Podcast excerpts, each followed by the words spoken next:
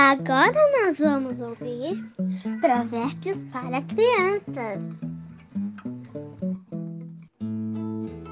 Olá, crianças! Tudo bem com vocês?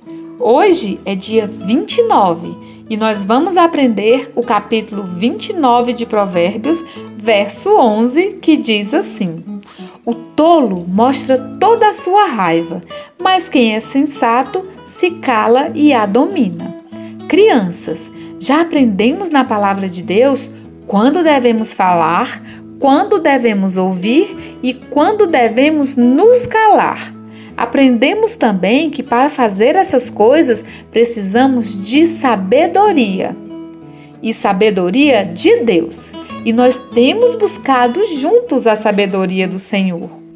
A palavra de Deus nos ensina que se nós tivermos raiva, devemos aprender a nos controlar.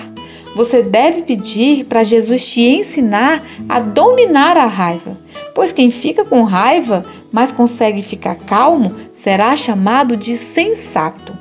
E aqueles que mostram toda a sua raiva serão chamados de tolos. Então, como você prefere ser chamado? Tenho certeza que você é uma criança que prefere ser chamada de sensata e que obedece ao Senhor Jesus. Então vamos repetir o nosso provérbio de hoje?